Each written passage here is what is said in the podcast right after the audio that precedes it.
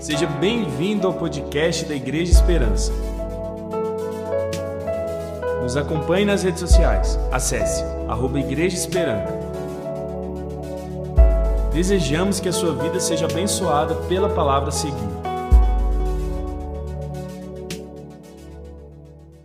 Queridos, hoje é domingo de Páscoa. Hoje é um momento muito especial. Talvez ao longo da história da igreja nós perdemos um pouco a ênfase e o cuidado com essas datas do nosso calendário. É verdade que em alguns momentos na história da igreja, alguns se levantaram para trazer uma discussão sobre a validade de celebrar essas datas.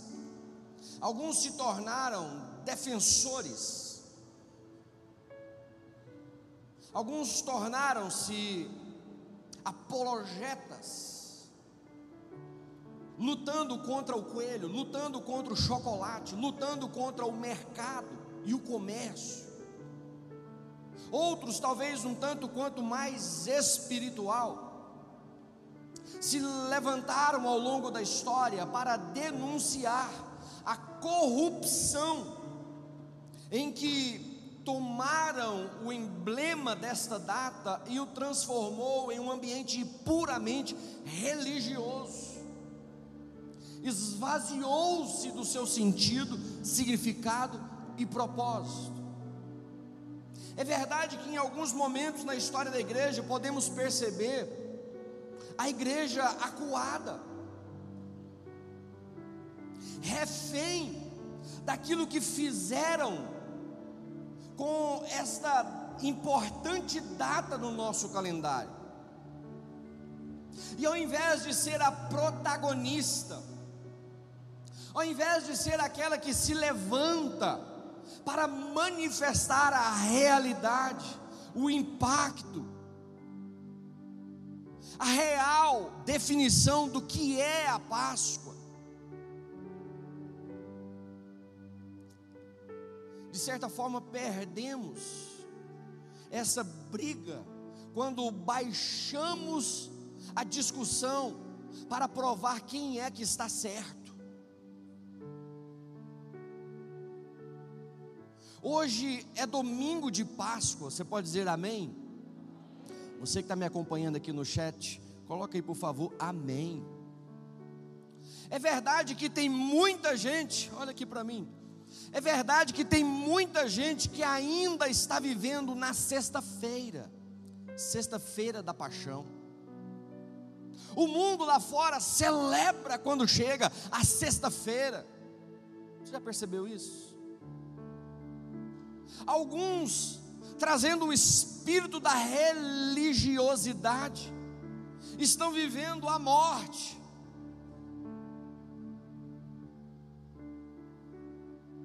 estão vivendo aquilo que fizeram com Jesus. Hoje, eu e você podemos dar graças, porque nós falamos da sexta-feira, Jesus morreu, mas no domingo ele ressuscitou. Hoje eu e você podemos estar aqui para celebrar aquele que morreu. Mas a ênfase e o ápice da nossa fé cristã não está na sexta, está no domingo. Morrer, muitos morreram, em nome de uma fé, em nome de uma ideologia, mas somente um ressuscitou. E é por este que eu e você estamos aqui hoje, podendo celebrar e cantar, porque Ele vive posso crer no amanhã. Uau! Hoje é um domingo de boas novas, de boas notícias. As últimas palavras de Jesus na cruz, ele traz uma citação em cumprimento das Escrituras do Salmo 31, verso 5. Escute quando nos diz: Nas tuas mãos entrego o meu espírito. Resgata-me, Senhor, Deus da verdade.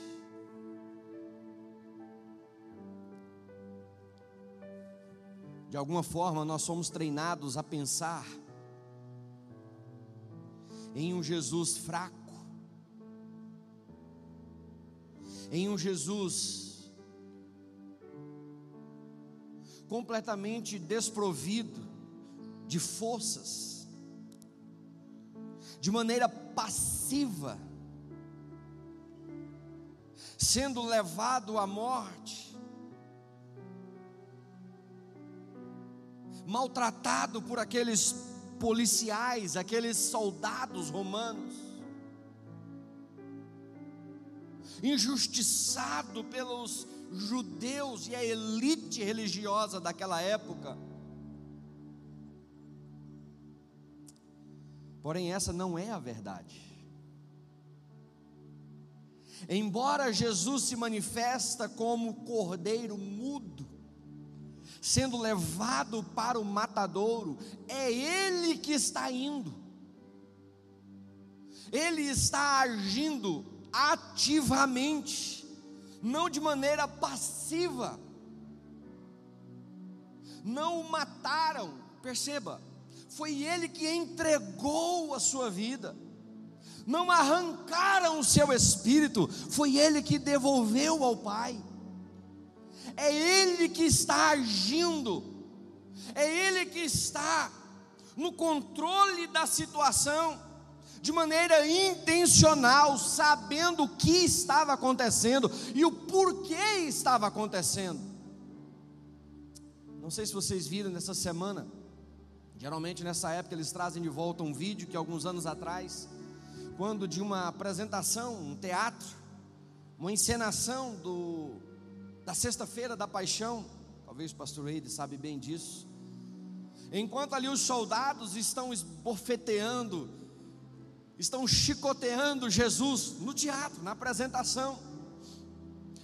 Alguém no meio da plateia levanta e com um capacete na mão, ele invade a cena e lasca o capacete na cabeça daquele soldado. Talvez embalados aquele, por aquele filme A Paixão de Cristo, criamos essa ideia, ou reforçados pelo filme, né? Criamos essa ideia dos algozes. Talvez como eu, ao terminar de assistir aquele filme, nós estamos revoltados com aqueles soldados. Estamos revoltados com aqueles judeus, porque eles mataram Jesus. Escute, se é para ficar revoltado com alguém, deveríamos ficar conosco, com a gente mesmo. Sabe por quê? Não foi por causa dos soldados que ele morreu. Não foi por causa dos judeus que ele morreu, foi por nossa causa, por minha causa, pela sua causa que ele morreu. Ele não morreu porque os soldados o, o feriram com a lança. Ele morreu porque ele entregou a sua vida. Alguém está comigo aqui, está entendendo o que eu estou falando? Stephen Ford, pastor da Elevation Church, ele diz: Jesus não foi uma vítima passiva, como parecia aos que observavam, mas sim, ele foi o agente ativo em sua morte sacrificial eu e você estamos nessa mesma perspectiva. Você pode dar graças a Deus por essa chuva gostosa que está caindo lá fora? Olha que som bom. Alex, aumenta o barulho da chuva aí para nós. Diminui o meu aqui que está da microfonia.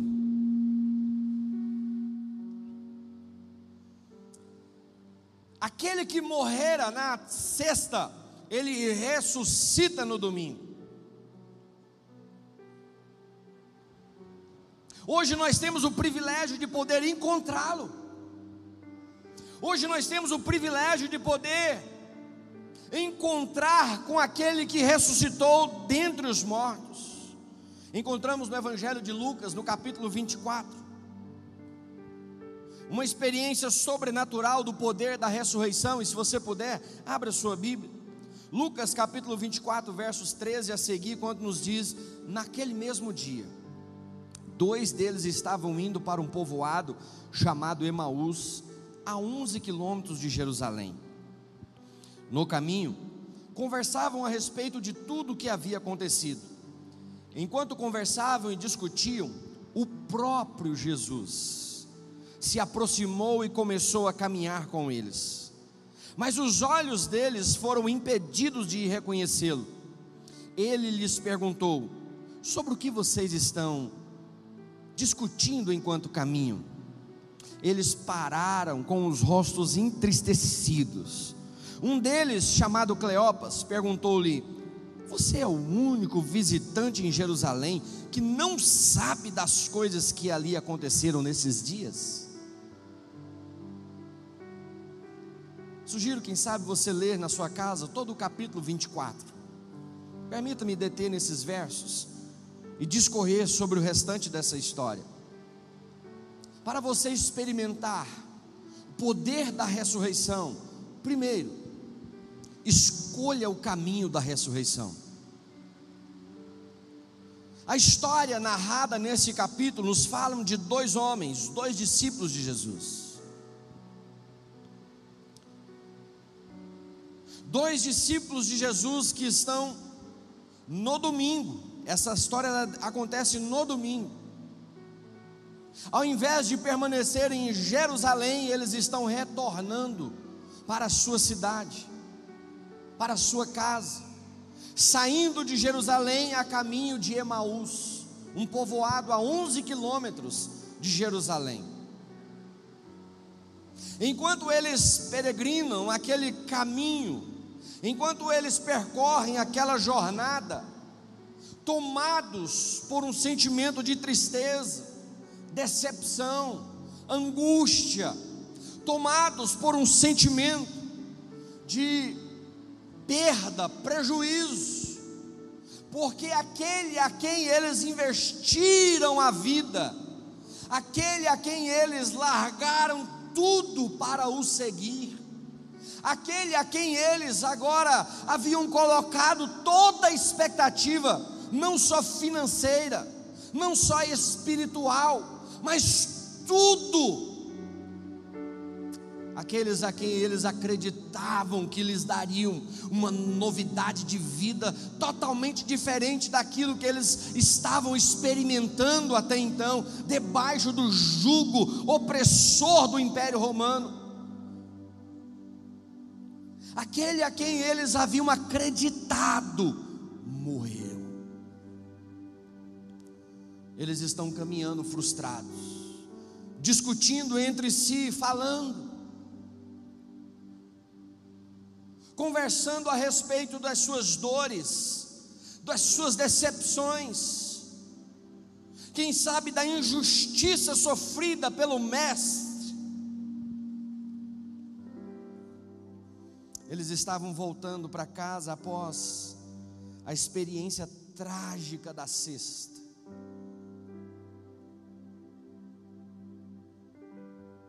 Olha o que diz o verso 17.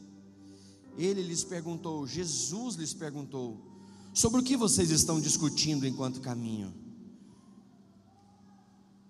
Isso chamou tanto a atenção deles, esta pergunta, que eles pararam com os rostos entristecidos. Permita-me, olha aqui para mim, por favor. Quais os caminhos que você tem caminhado nesses dias? Você que me acompanha nessa transmissão, quais os caminhos que você tem percorrido nesses dias? É verdade que tem muita gente que escolheu o caminho da decepção, da tristeza, da angústia, da revolta, do ressentimento. Muita gente ressentida até com Deus, porque fora fiel, fez as suas orações, fez os seus jejuns, devolveu certinho os seus dízimos. Mas esse maldito vírus ceifou a vida de alguém muito amado. Existem pessoas decepcionadas,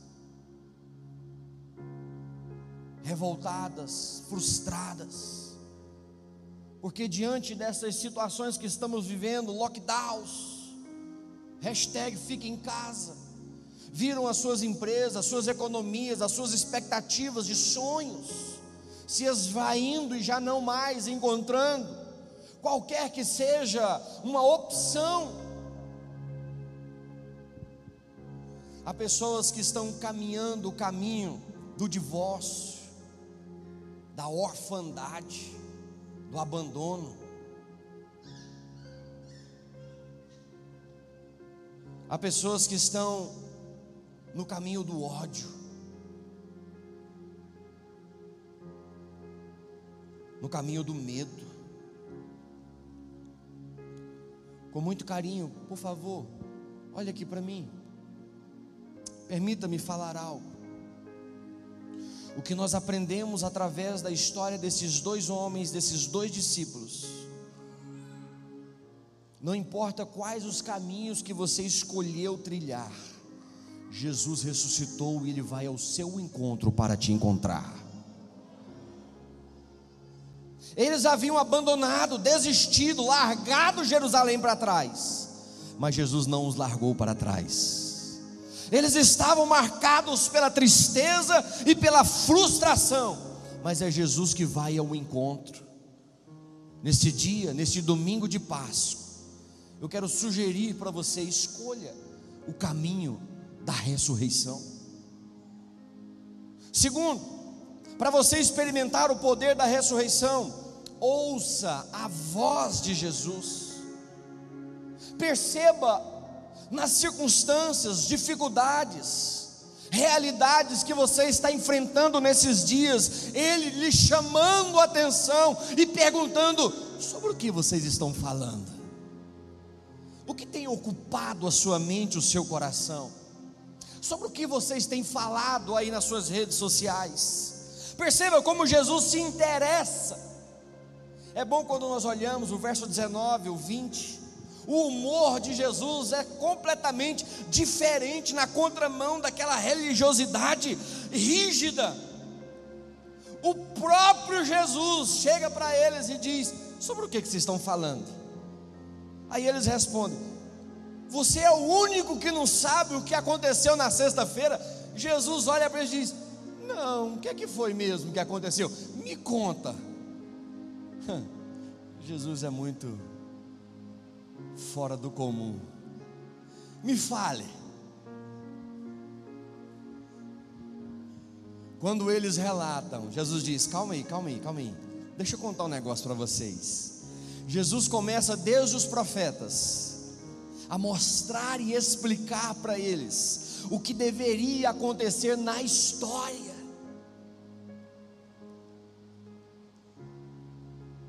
Jesus começa a discorrer para eles a evangelizá-los novamente, a trazê-los à compreensão de que a história, escute, escute aí na galeria, escute aqui você, por favor, que a história não se resume às minhas emoções, aos meus sentimentos, às minhas experiências e às circunstâncias que me cercam a história se diz respeito ao que Deus está fazendo para convergir o cosmos, a humanidade, todos os seres, sejam humanos, celestiais, tudo sendo convergido para o louvor e glória do seu Filho amado. Fomos treinados a olhar salvação como salvação de indivíduos, de pessoas, mas Deus não está salvando pessoas somente, Deus está salvando a natureza, Deus está salvando o cosmos, Deus está trazendo de novo tudo aquilo que fora perdido para fazer convergir em Cristo e Cristo ser o cabeça de tudo e de todas as coisas, e todos venham dobrar-se e reconhecer que só Ele é o Senhor e Rei dos Reis, em nome de Jesus. Ei, perceba ele, ele querendo falar com você em meio às dificuldades que você está passando. A vida não gira em torno de nós. Às vezes fomos treinados a imaginar a teoria da conspiração.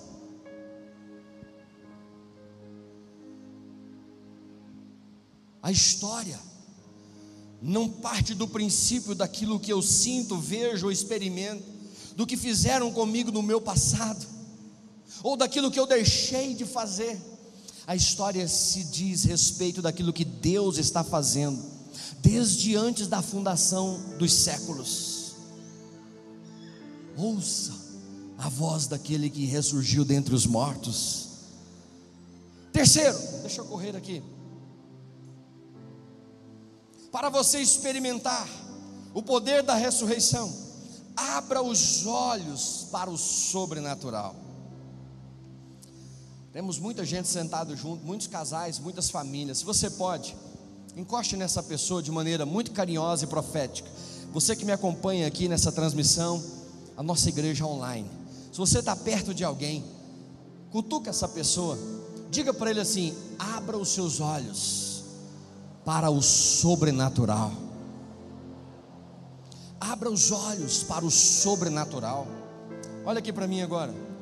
Com Jesus, tudo é sobrenaturalmente natural.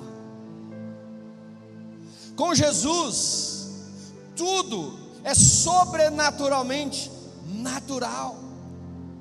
Com Jesus, o natural, ele acontece. Com Jesus, o sobrenatural manifesta de maneira comum, corriqueira. Os milagres são parte da manifestação da presença dEle. Apenas uma encostada nele, milagre acontece. Apenas uma puxada na roupa dele, apenas uma cuspida dele no chão, apenas uma palavra que ele lança para Jesus tudo manifesta de maneira sobrenaturalmente natural. Abra os olhos para o sobrenatural de Deus na sua história, na sua vida, na sua família. O que você tem enxergado nesses dias? Aonde você tem colocado os seus olhos? A pergunta que eu preciso fazer é: os seus olhos já foram abertos para Jesus? O texto narra quando Jesus se aproxima de Emaús, ele faz menção de avançar na sua jornada. Aqueles dois homens, aqueles dois discípulos, em pleno domingo de Páscoa, convida ele e diz: Não, não, não, entra aqui por favor na nossa casa, passe a noite com a gente, venha jantar com a gente. Jesus gosta de uma janta, Jesus gosta de entrar numa casa, convidado. Alguma, alguma uma versão diz que constrangeram ele a permanecer ali. Ele entrou, mas ele não só entra, era o ambiente de Páscoa, de ceia. Jesus ele toma a frente, ele pega o pão, que era para o dono da casa fazer a cerimônia, mas olha como ele gosta, ele toma o centro das atenções, pega o pão, e ele parte o pão e dá graças.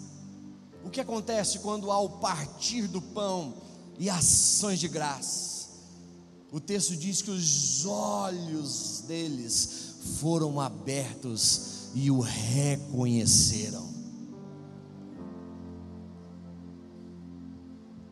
Os olhos foram abertos e o reconheceram. Tudo soberanamente natural.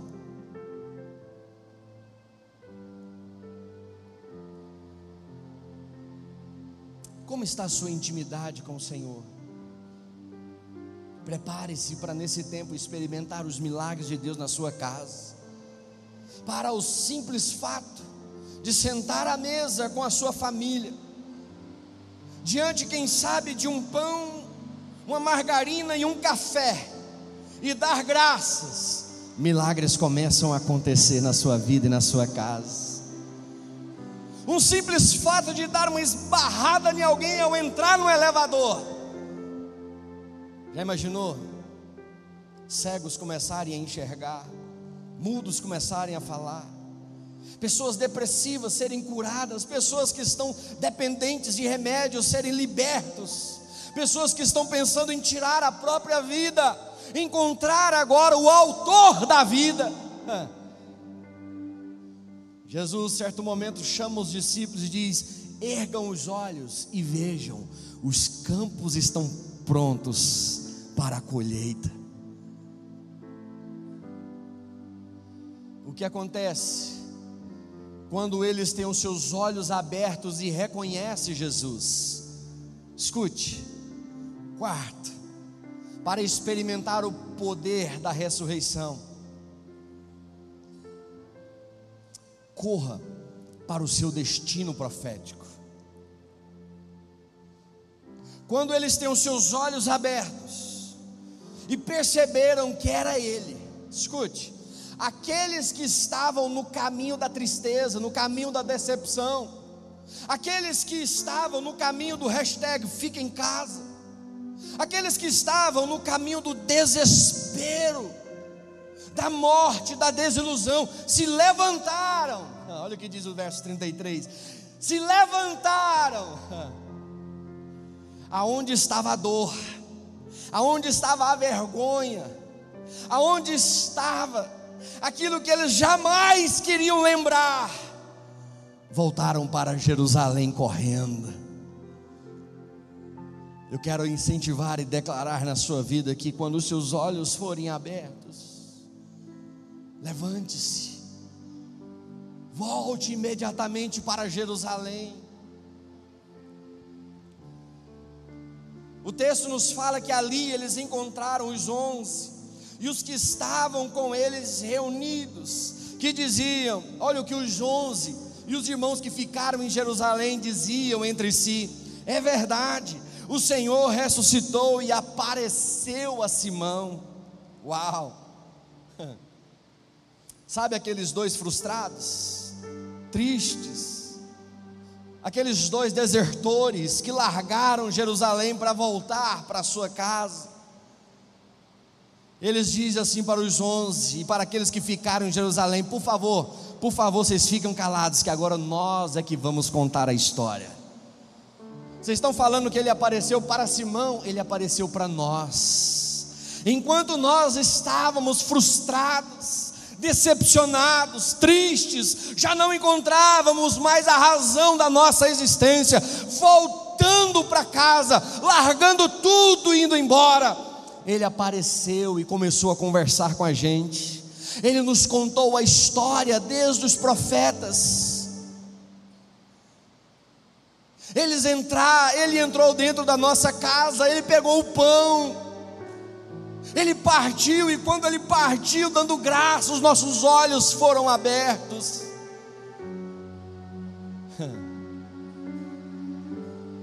Enquanto eles estão testemunhando para os onze, enquanto eles estão testificando da experiência que tiveram, dos seus olhos abertos ao encontrar com Jesus, que morrera na sexta-feira, mas que ao domingo ressurgiu dentre os mortos quando eles estão ali testificando do poder da ressurreição. Quem interrompe? Quem interrompe a reunião? O próprio Jesus. Eu não sei vocês, mas isso mexe muito comigo. O próprio Jesus interrompe a prosa, o próprio Jesus diz: Deixa que agora eu conto o resto. Deixa que agora é eles é que vão saber o que é ter um encontro comigo. Deixa, por favor, eu abrir os olhos deles. Eles não vão mais contar a história de Simão, eles agora vão ter a própria experiência comigo. O verso 36. Enquanto falavam sobre isso, o próprio Jesus apresentou-se entre eles e lhes disse: Paz seja com vocês.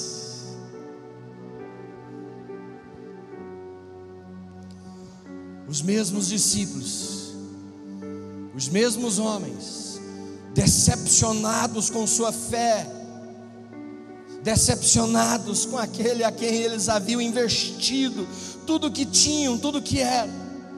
Os mesmos homens que haviam agora decidido a largar tudo, abandonar tudo. Os mesmos homens que saíram de Jerusalém dispostos a não mais voltar. Os mesmos homens que agora estavam no caminho da tristeza foram encontrados pelo poder da ressurreição e ao serem encontrados pelo poder da ressurreição, foram agora enviados à promessa do Pai. Foram agora enviados para testificar e testemunhar daquele que vive e reina para todo sempre. Eu creio que nós estamos vivendo um privilégio. Algumas vozes se levantam, alguns pregoadores do caos, do medo, do pânico, se levantam para declarar que a igreja está vivendo o pior momento da história. Permita-me não concordar com esta definição. Nós estamos vivendo o melhor momento da história da igreja na face da terra. Nunca antes na história da igreja tivemos tantas igrejas plantadas abertas. Nunca antes na história da igreja tivemos tantas pessoas que encontraram com aquele que ressuscitou dentre os mortos ao terceiro dia. Estima-se que somados somente os que estão vivos hoje a geração viva hoje, estima-se que é maior o número dos que estão vivos hoje do que aqueles que já morreram ao longo da história da igreja. Você pode dizer glória a Deus. Hoje, em plena pandemia, em pleno caos econômico, social, político, ideológico, nós temos o privilégio e a oportunidade de entrar nas casas das pessoas.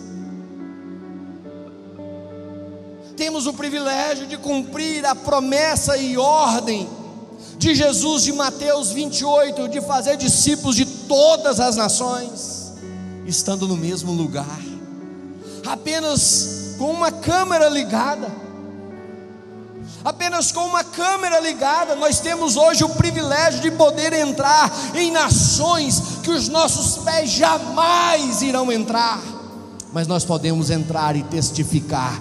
Eu estava num caminho da morte, mas Ele me encontrou. Eu estava perdido, mas Ele me achou. Eu estava desesperançado, mas Ele me encontrou, me trouxe vida, me ressuscitou dentre os mortos. Hoje nós temos a grande oportunidade no domingo de Páscoa, assim como aqueles dois discípulos, há quase dois mil anos atrás, tiveram seus olhos abertos. Você também tem o privilégio de ter os seus olhos abertos, assim como eles tiveram o privilégio de terem os seus olhos abertos. Nós também temos o privilégio de nos tornar testemunha daquele que abriu os nossos olhos. Que neste domingo de Páscoa, eu e você tenhamos uma renovação dos nossos votos e da nossa aliança com aquele que morreu na sexta, mas ressuscitou no domingo, para nos alcançar, nos encontrar nos nossos problemas, dilemas, nas mais diversas situações e circunstâncias que podemos estar vivendo. Ele nos amou de tal maneira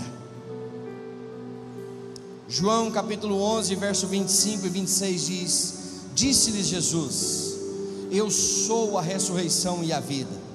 Aquele que crê em mim, ainda que morra, ainda que morra, viverá.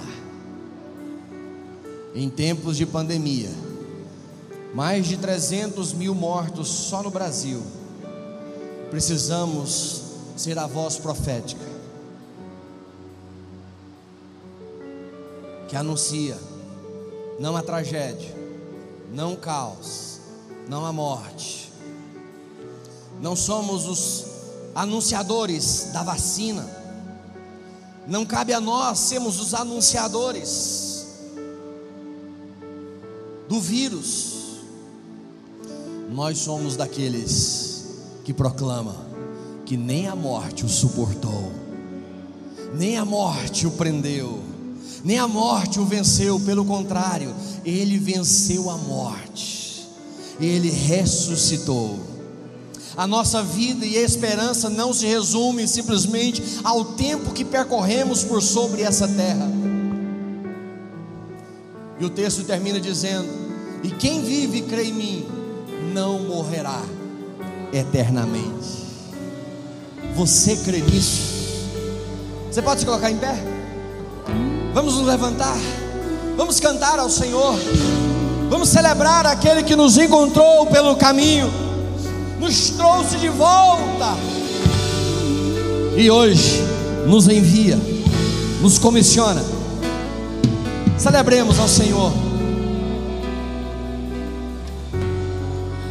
A morte venceste, o vento rompeste, a tumba vazia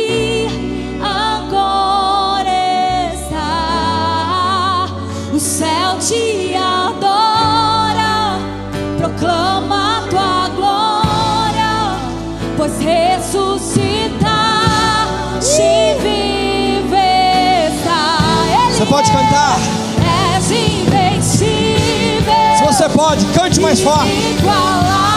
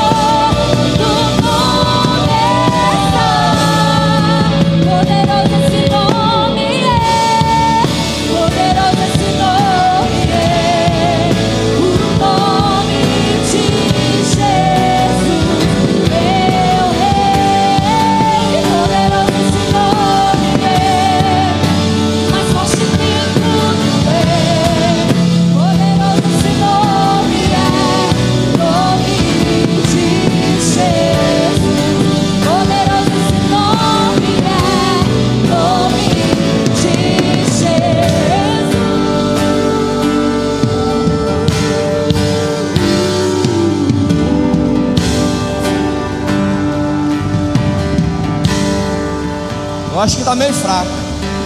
Eu acho que você consegue fazer melhor. Eu acho que você consegue celebrar o Rei dos Reis, Senhor dos Senhores.